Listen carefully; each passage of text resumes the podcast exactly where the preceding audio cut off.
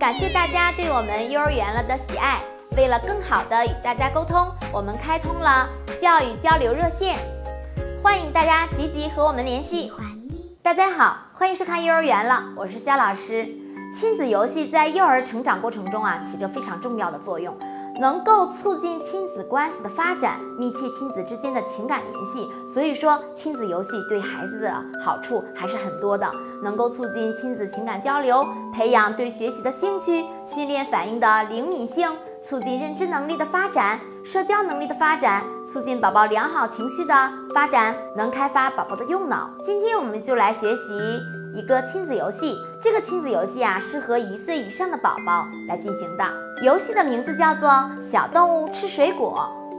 准备用具：我们常见的水果，比如桃子、橙子、梨，还要准备一个小玩偶。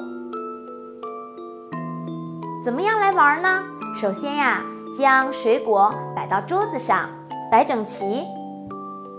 然后妈妈呀，拿着玩偶，对宝宝说：“宝宝，小马要吃桃子，请你帮他拿一下吧。”引导宝宝将桃子拿出来给妈妈。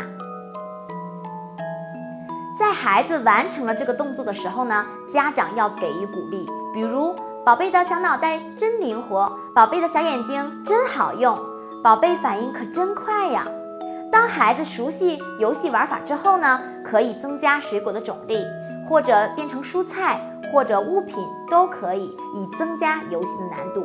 这个小游戏呀，锻炼宝宝的观察力、注意力、倾听能力以及乐于助人的好习惯。